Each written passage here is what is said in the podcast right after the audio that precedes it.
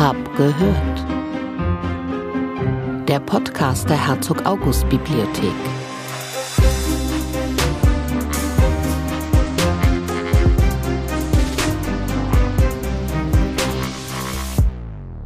Digitalisierung.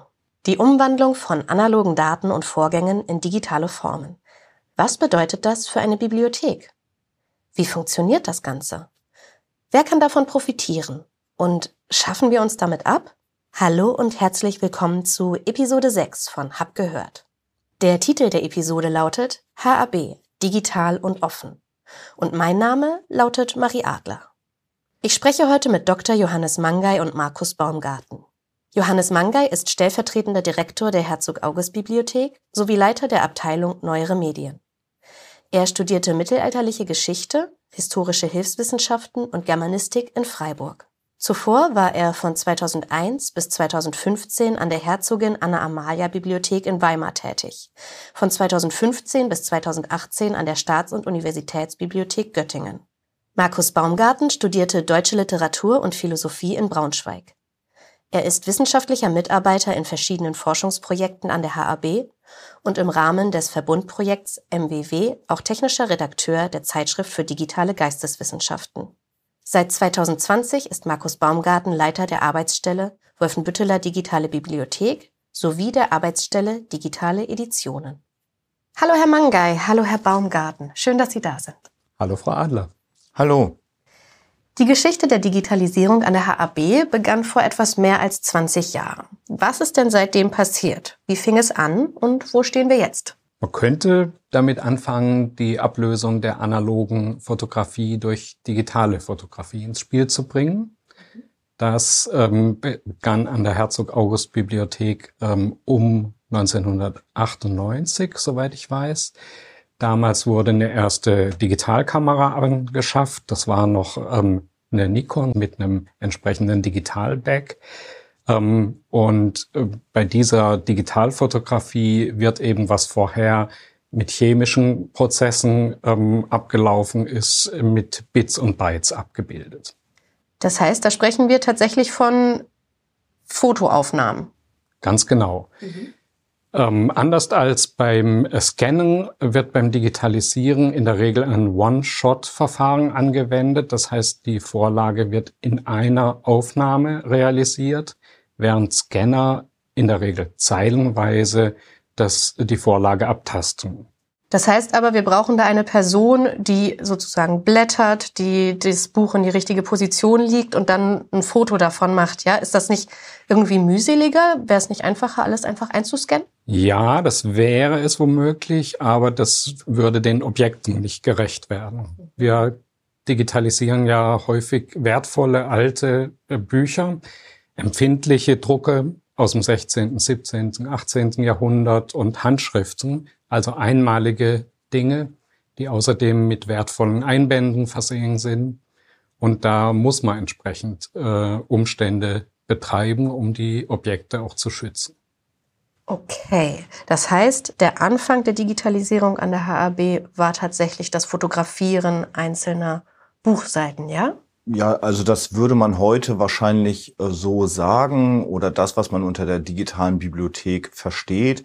Man könnte aber sogar noch etwas weiter zurückgehen in die 80er Jahre, als äh, in den Bibliotheken OPAC-Systeme aufgebaut wurden und wir hier an der Herzog August Bibliothek unseren Zettelkatalog digitalisiert haben, indem wir eben die Informationen der Zettel auch in diesen Kästen eben in eine Datenbank übertragen haben, um sie dann eben über einem Computer abzurufen. Klar, das gehört dazu. Und ähm, wie ist das Ganze dann technisch weitergegangen? Also von einem Foto äh, einer einzelnen Seite, was ist sozusagen der nächste Schritt in der Timeline?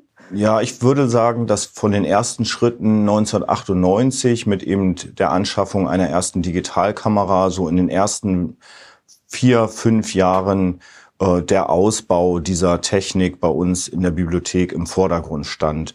Das heißt zum einen eine Infrastruktur, um auch Massendigitalisierung vornehmen zu können. Das heißt mehrere Stationen in der Fotowerkstatt, ähm, aber auch die Programmierung ähm, eines Frameworks, so möchte ich es mal nennen, zur Anzeige von großen Datenmengen, großen oder vielen äh, Image-Digitalisaten. Ähm, da haben wir in der Herzog-August-Bibliothek eine eigene Lösung ähm, erfunden oder programmiert, entwickelt.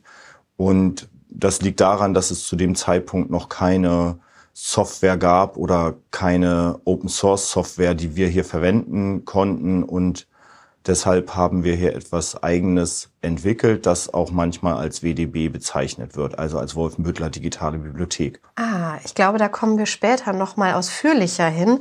Ähm, trotzdem nochmal die Frage, was ist denn also nach dem Ausbau ähm, der Image-Digitalisierung dann der nächste ähm, Schritt gewesen, äh, dahin, wo wir heute angekommen sind? Ja, also wir haben früh erkannt an der Herzog-August-Bibliothek, dass es mit der Image-Digitalisierung allein nicht getan ist. Ähm, nur die äh, Bilder ins Netz zu stellen und eben auch eine Unmenge an Bilder, das reicht nicht, sondern diese Bilder sollten auch durchsuchbar sein, so dass wir ab 2003 erste Experimente, erste Erfahrungen gesammelt haben im Bereich der sogenannten Volltext-Digitalisierung. Was ist das? Wie funktioniert das? Bei den Volltexten, bei der Volltextdigitalisierung kann man auf zweierlei Arten vorgehen. Man kann zum einen intellektuell die Texte, die handschriftlich oder in historischen Drucken überliefert sind, in den Rechner eingeben. Oder man kann äh, maschinell mit äh, sogenannten OCR-Verfahren die aufgenommenen Digitalisate anhand der Buchstabenformen und Wortgruppen in digitalen Text übersetzen. Und passiert bei uns an der HAB beides? Also haben wir sowohl das Maschinelle als auch das äh, ja, Manuelle? Ja, ähm, ich würde sagen, dass wir bis vor vier, fünf Jahren ausschließlich eine manuelle Erfassung gemacht haben. Und da würde ich auch sagen, dass wir da zwei Strategien verfolgt haben. Zum einen einmal die manuelle Erfassung in den Projekten selbst durch wissenschaftliche Mitarbeiterinnen denn äh, da kommt es immer auf die historische Vorlage an. Wenn man eine mittelalterliche Handschrift hat, dann braucht man schon äh, besondere Kenntnisse, um diese auch lesen und transkribieren zu können. Das betrifft auch, wir haben im Haus einen Schwerpunkt auf Selbstzeugnisse, Tagebücher, Briefe. Das lässt sich nicht so einfach lesen und muss von wissenschaftlichen Mitarbeiterinnen transkribiert werden. Wenn wir eine Vorlage, einen historischen Druck beispielsweise haben, der in Fraktur ist, dann würden wir oder das war die bisherige gängige Praxis, haben wir das so ausgesourced, also externe Firmen geholt, die dann im vor allen Dingen asiatischen Raum diese Drucke dann abgetippt haben. dann gibt es noch ein Verfahren, das sogenannte Double Keying Verfahren, in dem der, die historischen Vorlagen zweimal abgetippt werden und beide Versionen anschließend mit einem Computerprogramm verglichen werden und ähm, Abweichungen werden dann von Muttersprachlern korrigiert, so dass wir hier eine Genauigkeit von 99,8 Prozent erzeugen. Mit einer automatisierten äh, Texterkennung liegen wir bei guten Algorithmen so bei 95 bis 99 Prozent. Also ich würde sagen immer noch etwas darunter, wobei man heute sehr gut die Algorithmen trainieren kann. Das heißt aber, aktuell ist der Mensch der Maschine dann doch noch überlegen? Ich glaube, dass wir im Bereich dieser Volltexterkennung ähm, seit vier, fünf Jahren eine Zeitenwende erleben und die Genauigkeit von Texterkennungsprogrammen deutlich besser geworden ist. Wir, äh, es gibt verschiedene ähm, Softwareprogramme, Software-Frameworks, die da im Einsatz sind, unter anderem zum Beispiel Transcribus in vielen Projekten. Wir an der Herzog-August-Bibliothek sind selbst beteiligt am sogenannten OCRD-Projekt. Das OCRD-Projekt ist ein großes ähm, deutschlandweites Verbundprojekt mit zahlreichen Partnereinrichtungen, überwiegend Bibliotheken, aber auch Akademien, Rechenzentren und anderen Forschungseinrichtungen. Das Projekt ist DFG gefördert, also von der Deutschen Forschungsgemeinschaft unterstützt. Und da drin wird ein ähm, Workflow entwickelt, also ein Ablauf, äh, wie vom Bild bis zum Text in verschiedenen Modulen ähm, solche maschinenlesbaren Texte gewonnen werden können. Das heißt, äh, hier ist vor allem hervorzuheben, dass es sich um eine offene Softwarelösung handelt. Open Source ist das Stichwort. Ähm, die Programme werden im Internet zur Verfügung gestellt, kostenlos mit entsprechenden Anleitungen. Ähm, und die Nutzenden können sich äh, für ihre jeweiligen Bedürfnisse das Programm dann selbst runterladen und einsetzen. Gedacht ist das Programm vor allem um die großen Verzeichnisse der historischen Druckschriften aus dem 16., 17. und 18. Jahrhundert zu erkennen. Zu erkennen. Also das Projekt ähm, ist für die maschinelle Transkription da sozusagen. Also das ist das, was dort angeboten wird. Habe ich das richtig verstanden? Im Grundsatz ja. Vor allem sollen aber die Werkzeuge dazu entwickelt werden. Aha. Das ist in der ähm, jetzigen ähm, Projektphase das Wichtigste, dass diese Werkzeuge sozusagen marktreif gemacht werden ähm, und damit auch in Konkurrenz treten können zu den kommerziellen Angeboten. Wenn wir jetzt so einen Volltext vorlegen haben oder ein Volltext-Digitalisat, was für Möglichkeiten oder Informationen bietet das denn für die ja, LeserInnen oder NutzerInnen? Verschiedenste. Da äh, ist natürlich erstmal der historisch intendierte Inhalt ähm, das Wichtigste. Ähm, vor allem äh, darauf zielen natürlich die Interessen vieler Forschenden.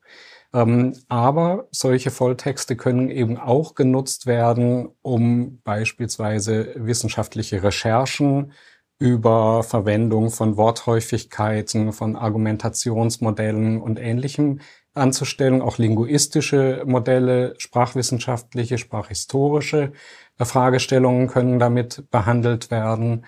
Und nicht zuletzt können diese Volltexte dann auch noch weiter angereichert und untereinander verbunden werden. Ja, also der Vorteil, der zunächst erstmal auf der Hand liegt gegenüber einem Image-Digitalisat, ist natürlich die Durchsuchbarkeit des Volltextes, das ist klar.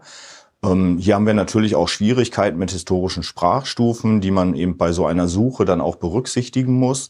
Und der zweite Vorteil liegt bestimmt auch bei einigen historischen Vorlagen schlicht einfach und einfach in der Lesbarkeit.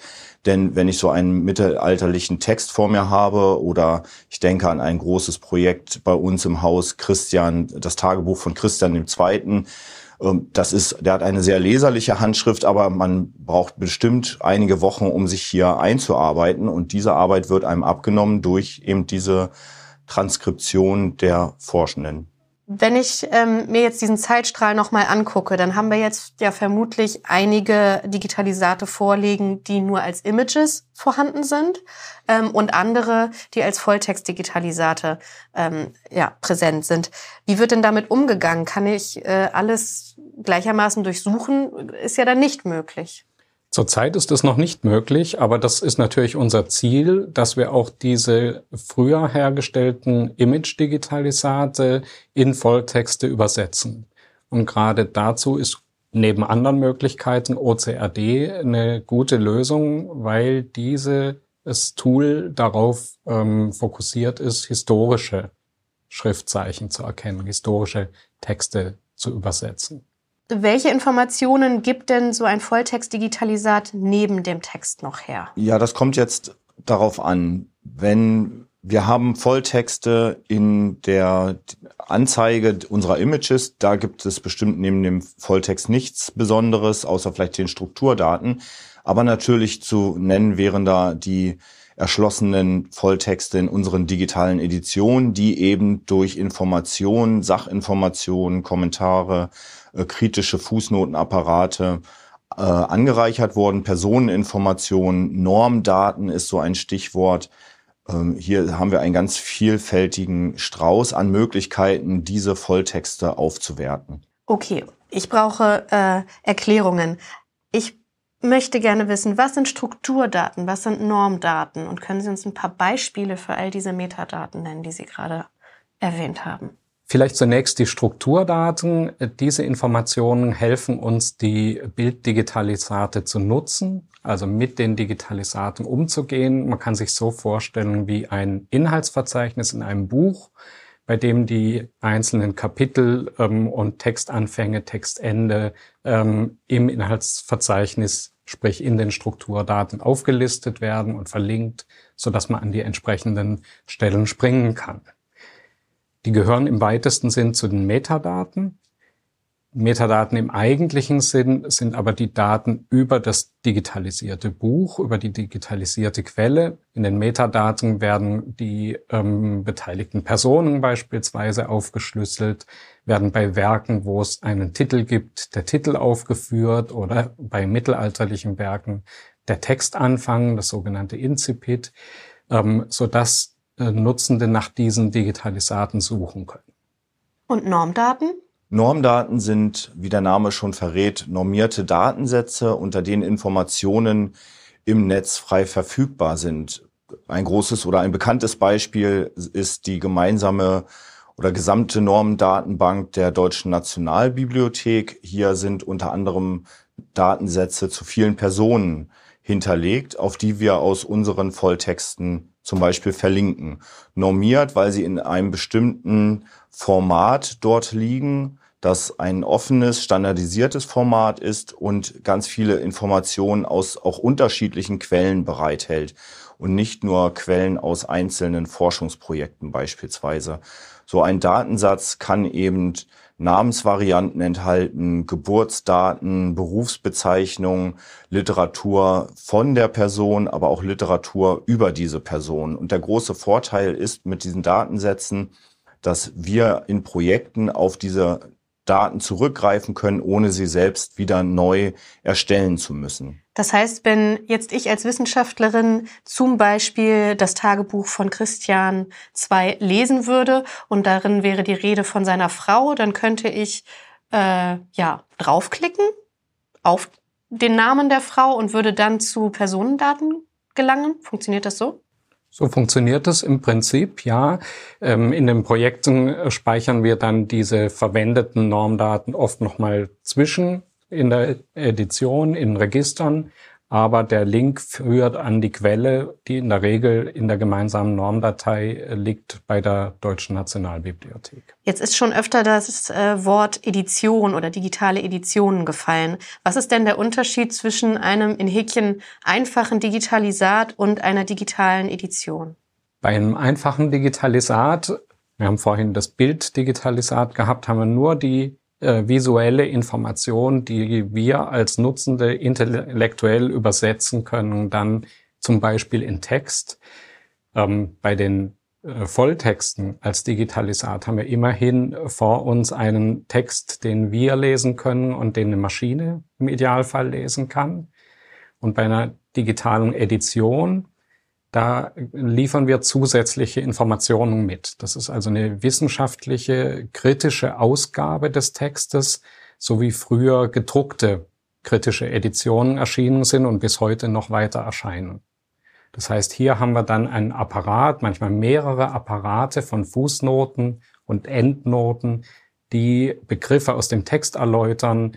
Die Personen hat man schon als Beispiele gern äh, erklärt mit den Normdaten aber eben auch Besonderheiten in der äh, Vorlage, im Original, Streichungen beim Text, äh, übergeschriebene Ergänzungen, Randbemerkungen und so weiter. Jetzt liegt es schon fast auf der Hand, aber vielleicht könnten Sie trotzdem noch mal ausführen, was ist denn der Mehrwert einer digitalen Edition gegenüber traditionellen gedruckten Editionen? Ja, viele dieser erwähnten Dienstleistungen, die der Editor, die Editorin erbringt, erbringen auch schon die klassischen gedruckt erschienenen äh, äh, Editionen. Das ist also erstmal kein äh, kategorialer Unterschied. Aber die digitalen Editionen können eben durch Verlinkungen zwischen verschiedenen Werken, zwischen, wir haben es gehört, Normdaten und dem Text, ähm, digital mehr bieten als das gedruckte Buch vor uns. Da kann ich einen Link zu einer anderen Edition nur herstellen, indem ich die beiden gedruckten Bücher nebeneinander lege. Bei den digitalen Editionen gibt's einfachere Möglichkeiten, den Text zu durchsuchen. Da hilft äh, beim gedruckten Band das Register, aber dort ist nur im Register enthalten, was die Herausgeber als registerwürdig betrachtet haben. Wenn ich einen Volltext durchsuche, habe ich alles, was der Volltext hergibt in der kritischen Edition noch zusätzlich mit den äh, angesprochenen Anmerkungen.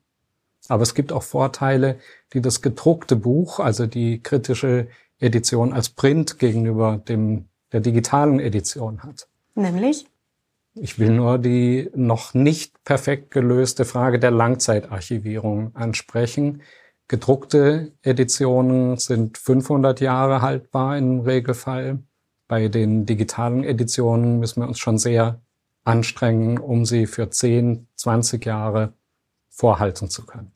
Wo sind denn eigentlich die digitalen Editionen, die von der HAB erstellt werden, zu finden? Wir haben unterschiedliche Nachweissysteme. Zum einen natürlich auf der Webseite der Herzog August Bibliothek unter dem Bibliotheks, digitalen Bibliotheksbereich haben wir eine lange Liste der abgeschlossenen und auch gerade äh, noch in Arbeit befindlichen Editionen. Natürlich sind unsere Editionen auch im OPAC nachgewiesen. Und als dritte Möglichkeit wird in Kürze eine eigene Webseite von uns publiziert, die auch nochmal die digitalen Editionen gesondert in den Blick nimmt und besser darstellt und durchsuchbar macht. Ja, und dann sind unsere digitalen Editionen natürlich auch noch in der Wolfenbüttler digitalen Bibliothek zu finden. Bevor wir aber vielleicht darauf zu sprechen kommen, möchte ich noch ähm, etwas ergänzen zu den Vorteilen der digitalen Edition und vielleicht auch etwas widersprechen oder ja auch hier ergänzen. Ein weiterer Vorteil von digitalen Editionen ist natürlich eine dynamische Präsentation der Texte. Wir sind es gewohnt, die Editionen immer als etwas so Gegebenes anzunehmen, meistens eben durch eine chronologische oder thematische Anordnung in Büchern. Und das gibt so den Eindruck, als hätte man es mit fertigen Texten zu tun. Was aber, wenn man sich die Praxis von Autorinnen ansieht, meist gar nicht der Fall ist. So ein Werk wie Goethes Faust ist Zeit seines Lebens überarbeitet worden und immer wieder in ganz unterschiedlichen Zuständen gewesen. Und das können wir eben mit digitalen Editionen viel besser abbilden als eben mit einem Buch, was im Grunde so eine Art editorischer Flaschenhals darstellt, weil wir versuchen müssen, dynamische, ja fluide Texte äh, in eine statische, feste Form zu pressen. Oder nehmen wir uns eine Briefedition an. Hier sind wir als herkömmliche Bucheditoren gezwungen, uns eine Ordnung ähm, anzu, ähm, ja, eine Ordnung einzufügen, sei es chronologisch oder auch nach Absendern oder so etwas. Und das alles haben wir bei einer digitalen Edition nicht. Hier können wir die Zugänge und die Repräsentation und Präsentation der Texte viel dynamischer gestalten. Das ist wahrscheinlich auch einer der großen Vorteile von digitalen Editionen. Und zur Langzeitarchivierung, ähm, natürlich haben wir Erfahrung, was das Speichern von Wissen in Büchern über 500 Jahre betrifft, weil wir uns seit 500 Jahren damit beschäftigen. Wir haben hier in der äh, in Wolfenbüttel einen ziemlich großen repräsentativen Bau, der genau dafür geschaffen wurde. Und so etwas vor diesen Aufgaben stehen wir eben heute auch Verfahren und Methoden zu finden, mit denen wir unsere digitalen Editionen auch langfristig und nachhaltig vorhalten können. Nicht nur die Daten, sondern eben auch die Präsentationsschichten, von denen auch ich sagen würde, dass es uns schwerfällt, sie über 10, 15 Jahre vorzuhalten. Da will ich vielleicht mal die Hybrid-Editionen ins Spiel bringen. Vielleicht sind die ja sogar dann ähm, das ähm, die beste Möglichkeit, mit solchen ähm, Herausforderungen umzugehen. Was sind Hybrid-Editionen? Dabei wird sowohl eine digitale Edition als auch eine gedruckte Edition erstellt. Und man kann, wenn man äh, es geschickt anstellt, dann die Vorteile der einen mit den Vorteilen der anderen Methode äh, kombinieren. Ist das wohl etwas, was sich auch in Zukunft halten wird oder ist das sozusagen ein, ein Übergangsphänomen? Hm, das lässt sich aus meiner Sicht schwer einschätzen. Es, da gibt es vielleicht eine politische Antwort. Die Deutsche Forschungsgemeinschaft favorisiert natürlich das, die digitale Edition oder das ähm, ja, digitale Publizieren, auch vor allen Dingen im Open Access Bereich, während ja noch viele Forschende doch gerne aufs Buch zurückgreifen, äh, aus Tradition, aber auch, weil es doch stabiler scheint. Sie haben vorhin schon die WDB, die Wolfenbüttler Digitale Bibliothek, angesprochen. Was verbirgt sich hinter diesem Namen? Ja, vielleicht kann ich dazu eine kleine Anekdote erzählen. Ich war vor kurzem in einem äh, Meeting mit unserer IT und wir haben vor circa ein, vor einem Jahr einen neuen Mitarbeiter äh, angestellt, der auch zur Unterstützung der Wolfenbüttler digitalen Bibliothek da ist. Und er sagte mir vor kurzem, Markus, ähm, ich arbeite jetzt seit einem Jahr auch für diese Wolfenbüttler digitale Bibliothek und ich weiß immer noch nicht, was das eigentlich ist. Ich habe ihm gesagt, ja, das geht mir auch so. also ich, ich, ich würde sagen, je nachdem, wen man eigentlich fragt, bekommt man eine andere Antwort darauf, was die Wolfenbüttler digitale Bibliothek ist.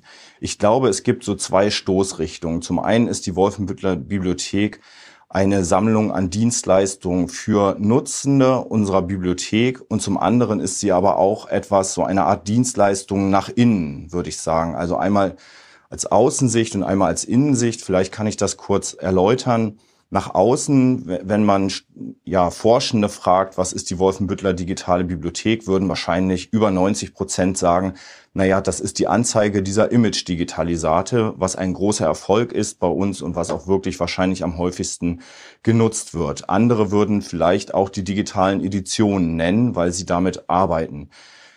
Nach innen ähm, ist es zum Beispiel eine Datenbank, die unseren kompletten Digitalisierungsworkflow abbildet. Also wenn wir Bibliotheksmitarbeitende fragen, was ist die WDB, dann heißt es, na, das ist doch die Datenbank, in der wir eintragen, welche Digitalisate gerade in der Fotowerkstatt liegen. Ähm, und für andere wiederum kann die WDB auch eine Gruppe, eine Arbeitsgruppe innerhalb der Abteilung 1 sein, eben mit ähm, Mitarbeitenden und mit einer Leitung äh, dort und auch Aufgaben in der digitalen Bibliothek. Also die Aufgaben sind sehr vielseitig und die Antwort ist eben nicht ganz so einfach. Das klingt tatsächlich sehr vielschichtig und äh, recht komplex. Äh, Sie haben jetzt Image-Digitalisate und aber auch digitale Editionen ähm, erwähnt. Das heißt, das ist beides dort zu finden. Ja, wir haben ein Framework, das beide Sachen sozusagen in einer, ähm, in einer Anzeige anze ja, anzeigen kann, präsentieren kann. Und die Image-Digitalisate, ist das dann in der Regel, stammen die aus ja, äh, früheren ähm, Jahrgängen und sind deswegen in Häkchen nur Image-Digitalisate oder handelt es sich da um Bilder ähm, oder ähnliches, wo äh, im Prinzip keine Volltext-Digitalisierung notwendig ist? Bei den Image-Digitalisaten sind sowohl alte Aufnahmen als auch neuere vertreten.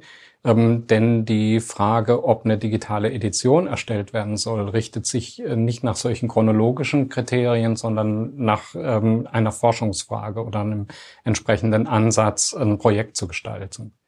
Das heißt, wir brauchen auch weiterhin unsere älteren Bilddigitalisate, ähm, genauso wie die neueren. Und wir müssen auch versuchen, diese älteren Bilddigitalisate ähm, immer wieder zu migrieren. Das heißt, in moderne, lesbare Formate zu übertragen, wenn da Formatwechsel anstehen. Wenn notwendig. Das heißt, manche belassen wir auch einfach so. Ja, im Grundsatz müssen wir sie alle in die Hand nehmen. Das mhm. geht schon ähm, damit los, ähm, dass die früher erteilten Zugriffsrechte heute so nicht mehr ähm, vergeben werden. Wir möchten ja die Bilder möglichst offen zur Verfügung stellen und ähm, es handelt sich bei den historischen Vorlagen und deren Digitalisation eigentlich durchweg ähm, um gemeinfreie Bilder, das heißt von der Lizenz her Public Domain. Ähm, man hat es früher ein bisschen anders eingeschätzt. Ähm, und hat äh, CC BY Lizenzen vergeben. Ähm, das würden wir heute anders machen. Das müssen wir auch rückwärtig äh, aktualisieren. Äh, es ist sogar vorgekommen, dass ähm, unzutreffende Rechteangaben ähm, eingetragen wurden, besonders die Hinweise auf ein nicht existierendes Copyright zum Beispiel müssen raus aus den Metadaten und den Bildern. Könnten Sie uns hier eine ganz kurze Definition der beiden Lizenzen geben, die Sie gerade erwähnt haben? Ja, grundsätzlich muss man unterscheiden zwischen kommerziellen oder Lizenzen für die kommerzielle Nutzung oder für die nicht kommerzielle Nutzung. Und hier gibt es verschiedene Open Access Modelle, die als Public Domain bezeichnet werden. Oder Public Domain ist, glaube ich, die freieste Form einer offenen Lizenz. Hier kann man, also hier gibt es im Grunde keinen, die sind nicht urheberrechtlich geschützt. Man kann mit diesen Dingen machen im Grunde, was man will. Man kann damit selbst Geld verdienen. Man kann sie verfremden, überarbeiten, verkaufen. Das ist die offenste Form, die wir auch anstreben hier in der Bibliothek. Und dann gibt es die sogenannten CC BY Lizenzen. Das sind auch offene Lizenzen, bei der aber zum Beispiel bei der CC Creative Commons License ähm, bei CC BY muss der Urheber, der Lizenzgeber mit angegeben werden. Dann haben wir lange unsere Image-Digitalisate unter der CC BY SA ähm, geteilt, das heißt Share Alike, also dass man kann sie für kommerzielle Nutzung verwenden, aber nur unter Nennung des Lizenzinhabers und auch Weitergabe unter dieser gleichen Lizenzbedingung. Und dann gibt es auch noch äh, die Möglichkeit CC by ND, das bedeutet, man darf die Daten nicht äh, verändern. Also unsere Images dürfte man da nicht weiterverarbeiten ähm, bei, in diesem Beispiel. Und dann gibt es eben noch die NC-Modelle, die eben nur für die nicht kommerzielle Nutzung, non-commercial, verwendet werden dürfen. Und welche dieser, dieser Lizenzen nutzt die HAB, beziehungsweise welche Open Access Strategie fährt die Herzog August Bibliothek? Im Moment sind es noch die CC BY SA Lizenzen, schon eine sehr freie Form ähm, der Lizenzierung. Aber wir möchten eben zu dem äh, von Markus Baumgarten angesprochenen ähm, gemeinfreien Status, also Public Domain, kommen. Und äh, das wird jetzt in den nächsten Wochen und Monaten umgesetzt. Wie stellt sich das denn in Bezug auf wissenschaftliche Veröffentlichungen aus unserem Hause dar? Grundsätzlich kann man an der Herzog-August-Bibliothek natürlich unter Open Access-Lizenzen publizieren.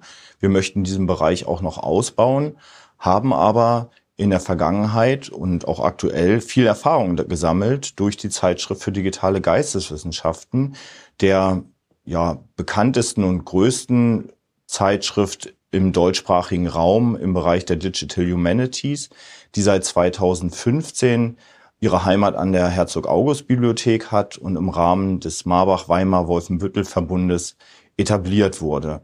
Wir publizieren circa im Wochentakt oder alle 14 Tage wissenschaftliche Artikel ausschließlich im Open Access Modell. Mythen und Gerüchte. Ich habe ja mal gehört, dass man sich bei Open Access Veröffentlichungen nicht auf die wissenschaftliche Qualität verlassen kann. Stimmt das?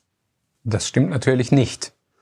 Genauso wie bei den gedruckten Veröffentlichungen es immer auf die Qualitätssicherung ankommt und es entsprechende Gremien gibt, die sich darum kümmern, ob die veröffentlichten äh, Angaben zuverlässig sind, gibt es entsprechendes auch bei den digitalen äh, Editionen und bei den Online-Veröffentlichungen. Ach so. Aha. Wir sprechen hier von Review-Verfahren und können das vielleicht mal am Beispiel der ZFDG, dieser von Markus Baumgarten schon eingeführten Zeitschrift darstellen. Ja, also ich denke, dass äh, die Qualitätssicherung in der ZFDG wirklich sehr beispielhaft ist und eben mit solchen Mythen aufräumt. In der ZFDG gibt es verschiedene Stufen der Qualitätssicherung. Die beginnt schon damit, dass die Einreichung, also ein Abstract, ein längeres Abstract zu dem Artikel, der bei uns publiziert werden soll, durch eine Fachredaktion bestehend eben aus Fachwissenschaftlerinnen ähm, gereviewt wird. Wenn der Artikel dann eingereicht wurde, dann gibt es verschiedene Review-Verfahren bei uns in der ZFDG. Hier können die Autorinnen meistens das Review-Verfahren auch selbst auswählen oder es richtet sich ein bisschen nach der Art des Textes, der bei uns publiziert wird. Äh, grundsätzlich haben wir Closed und Open Peer Review Verfahren und das Ganze auch als Pre-Publication oder Post-Publication äh, Verfahren. Seit neuestem, also seit letzten Jahr, haben wir auch ein Public Peer Review Verfahren. Hier wird der Artikel online gestellt und von der Community kommentiert. Äh, Sie können also Fußnoten oder Anmerkungen an diesen Text machen und die nach einer bestimmten Zeit, nach der die werden die Anmerkungen eingesammelt von den Autorinnen und in dem Artikel eingearbeitet, so dass wir diesen Artikel quasi in zwei Versionen haben, in einer ersten und dann in einer überarbeiteten Version. Zusätzlich zu diesem Public Peer Review Verfahren gibt es dann aber auch noch begleitende Gutachten. Also es ist nicht ausschließlich die Community, die hier diesen Artikel verbessert oder anmerkt, sondern auch flankierend noch zwei Gutachten. Das klingt ja tatsächlich sehr genau. Das heißt, bei diesem Public Peer Review Verfahren ist alles transparent und offen für alle Leserinnen der ZFDG? Genau so ist es. Wenn alles Open Access ist, jeder und jede also von überall auf der Welt auf die Inhalte und Texte zugreifen kann, werden wir als Bibliothek dann überflüssig? Kann ich wieder als Neinsager in Erscheinung treten? Nein, äh, werden wir nicht. Denn äh, diese Informationen, die müssen ja vorgehalten werden, die müssen aufbereitet werden. Ein Teil dessen haben wir ja schon gehört und eben miteinander besprochen. Diese Dienstleistungen bieten Bibliotheken an. So wie sie es früher für die gedruckten Bücher getan haben, erschließen wir jetzt heute gedruckte und digitale Medien. Das ist der eine Grund, weshalb Bibliotheken auch weiter gebraucht werden. Außerdem sind Bibliotheken Forschungs- und Lernorte, wo sich Wissenschaftlerinnen und Wissenschaftler treffen, austauschen, Quellen begutachten und als drittes Argument würde ich sagen, können Digitalisate nicht alle ähm, Inhalte abbilden, die das Original bietet. Dabei denke ich an äh, schwer darstellbare Phänomene wie äh, Wasserzeichen in historischen Papieren, die man durchaus bei äh, einfachen Fällen auch im Digitalisat darstellen kann. Ähm, aber in schwierigeren Fällen muss man das Buch eben doch in die Hand nehmen. Oder kleine Texte, die im Falz des Buchs verschwinden, Randnotizen, die das Digitalisat nicht abbildet, für solche Entdeckungen braucht dann die Forscherin, der Forscher eben doch das Buch im Lesesaal, ähm, um zu guten wissenschaftlichen Ergebnissen zu kommen. Dann gibt's ja auch noch den berühmten Zauber des Originals, wo mir sicherlich die bibliophile Community sehr zustimmen wird. Das heißt, wir schmeißen unsere Bücher nicht weg und die Lesesäle bleiben auch offen? So ist es. Die Bücher werden nicht weggeschmissen, die Lesesäle bleiben offen. Wir müssen aber auch offen sein für Veränderungen. Das äh, wird durchaus so sein, dass die Angebote, die wir unseren Nutzenden machen, sich verändern. Ähm, womöglich brauchen wir nicht mehr wie bisher zwei Lesesäle mit entsprechenden Öffnungszeiten ähm, und einer Person, die da beaufsichtigt, sondern brauchen vielleicht andere Formate. Vielleicht reicht ein moderner neuer Lesesaal, der auch Möglichkeiten für modernes wissenschaftliches Arbeiten unterstützt, mehr unterstützt als bisher. Ähm, und wir müssen unsere Gewohnheiten aufbrechen, noch stärker in diese Dienstleistungen ähm, investieren. Einerseits Geld, andererseits eben auch unsere, äh, unseren Hirnschmalz, äh, um da gute Angebote machen zu können. Wie wandelt sich dadurch denn das Berufsbild des Bibliothekars oder der Bibliothekarin? Das wandelt sich äh, ganz grundlegend und ist schon seit Jahrzehnten in einem äh, Wandlungsprozess begriffen. Am besten können wir das äh, erkennen, wenn wir auf die Ausbildung schauen. Ähm, wer heute in Bibliotheken arbeitet und dafür ausgebildet ist, hat in der Regel entweder eine Berufsausbildung gemacht ähm, oder ein Bachelorstudium abgelegt. Das ist die Nachfolge der Ausbildung, die manche vielleicht noch mit dem Begriff Diplombibliothekarin, Diplombibliothekar verbinden. Und dann gibt es den wissenschaftlichen Bibliotheksdienst wo nach einem Fachstudium ein Volontariat oder ein Referendariat abzulegen ist.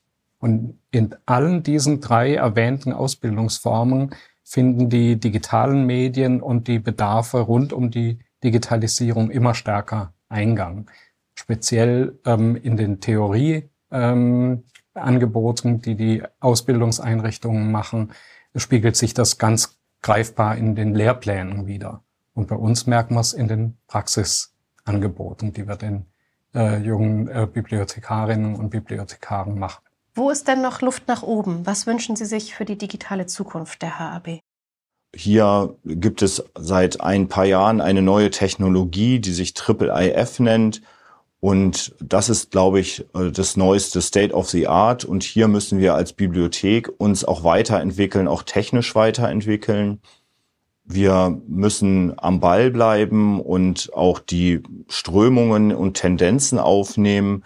Wir äh, könnten uns auch weiterentwickeln im Bereich der 3D-Digitalisierung, wobei wir natürlich mit unserem Bestand, wir sind ja kein klassisches Museum, ähm, sicherlich ähm, zu uns zunächst auf die Bücher und Handschriften konzentriert haben, aber doch jetzt auch Objekte in den Blick nehmen sollten, die darüber hinausgehen. Wir haben eine große Porträtsammlung beispielsweise und ja doch auch eine Objektsammlung, die man auch digitalisieren könnte. Ich wünsche mir eigentlich für den Bereich fünf neue Stellen. Da müssen wir weiter dran äh, schrauben und gucken, dass wir auch im Haus Stellen umwidmen, die früher vor allem analogen Services gedient haben und die wir dann in Zukunft stärker für Digitalisate, für Digitalisierung, für ähm, die, diese modernen Anforderungen einsetzen möchten. Das schließt wieder an den Wandel des Berufsbilds an, um jetzt nicht auf einem so äh, ja leicht negativen ähm, Gedanken zu enden. Triple IF zum Beispiel benutzen wir doch bereits, oder? Ja, diese Triple-IF-Technologie wird bei uns schon eingesetzt. Äh, als erstes haben wir sie in einem Kooperationsprojekt äh, mit der Bodleian Library in Oxford, das von der Polonsky Stiftung gefördert wurde, eingesetzt. Da wurden ähm, mittelalterliche Klostermanuskripte ähm, digitalisiert und ähm, dort wurde mit der Triple-IF-Technologie ermöglicht, die Bilder einfach zu zoomen, hin und her zu bewegen, nebeneinander zu stellen, miteinander zu vergleichen und die Metadaten eng mit den Bildern zu kombinieren. Ein zweites Projekt, in dem IIF-Technologie an der Herzog-August-Bibliothek angewendet wurde, war ein Kooperationsprojekt mit den beiden anderen niedersächsischen Landesbibliotheken. In diesem Projekt wurden historische Landkarten digitalisiert. Dabei konnte ein großes Korpus an diesen wunderbaren Quellen der Öffentlichkeit zur Verfügung gestellt werden, gefördert durch das MWK, unser Ministerium in Niedersachsen. Und auch hier haben wir die entsprechenden Manifeste und IIF-Bilder in ein gemeinsames Portal überführt. Und davon wollen wir jetzt noch mehr, ja? Genau, wir haben den Plan, äh, ausgehend von unseren Erfahrungen im Polonsky und im Kartenspeicherprojekt, jetzt sukzessive unsere gesamte Image-Digitalisierung, unsere gesamte Sammlung an Images auf IIF-Technologie umzustellen. Da haben wir uns so Pakete überlegt. Wir wollen mit den Handschriften beginnen. Das ist äh, ein überschaubares äh, Paket an Digitalisaten. Dann wahrscheinlich über unsere Druckgrafiken. Das sind so 40.000 Druckgrafiken und dann eben an den riesigen Brocken an historischen Drucken. Das wollen wir sukzessive in die IIIF-Technologie überführen. Die Technik steht. Wir haben den Vorteil, dass wir seit 20 Jahren ähm, hier eine Technik verwenden, die auch IIIF unterstützt. Also wir digitalisieren hochauflösend in einem unkomprimierten Format, aus dem wir dann jetzt Bilder erzeugen können, die wir zur Anzeige in IIIF äh, brauchen. Das heißt, wir haben ja schon vor 20 Jahren sozusagen die Flöcke eingeschlagen, um jetzt diese Technologie zu verwenden.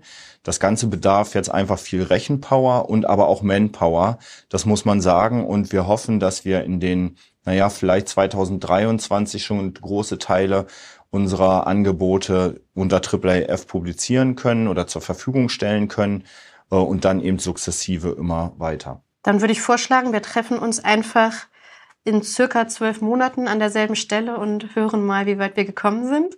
Ja? Ja, gern. Abgemacht. Herr Mangay, Herr Baumgarten, was liegt gerade auf Ihren Schreibtischen? Oh, da sprechen Sie was an. Auf meinem Schreibtisch liegt gerade ein Text, der unseren Mitarbeitenden erklären soll, wie wir mit Forschungsdaten umgehen möchten. Den haben die äh, Kollegin und der Kollege aus der Forschungsabteilung zusammen mit Herrn Baumgarten und mir erstellt. Und der muss jetzt endlich schlussredigiert werden und verschickt.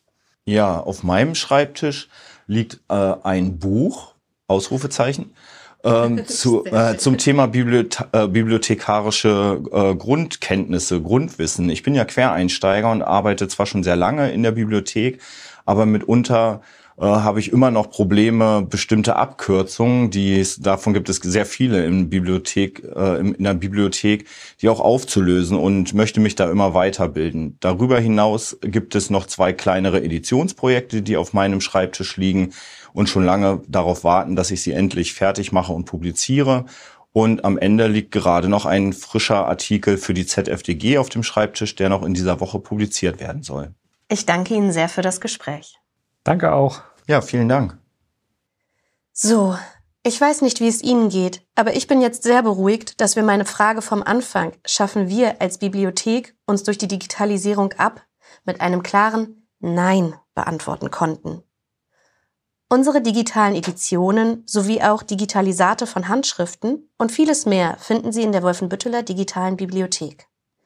Auf unserem YouTube-Kanal, den Link dazu finden Sie in den Show Notes, können Sie im Kurzfilm aus der Perspektive eines Buches die ganze Reise einer Handschrift vom Regal in der Bibliotheca Augusta bis zur freien Verfügbarkeit als Digitalisat auf dem Bildschirm erleben. Eine Auflistung aller digitalen Editionen sowie auch aller E-Medien ist auf unserer Homepage unter www.hab.de abrufbar. Schauen Sie dort also gerne mal vorbei. Hier finden Sie auch unseren Blog, den Hub-Blog, und hier können Sie sich außerdem neuerdings auch für unsere Newsletter anmelden. Bei Fragen und Anregungen schreiben Sie uns gerne eine E-Mail an presse.hab.de. Schön, dass Sie dabei waren. Bis zur nächsten Episode.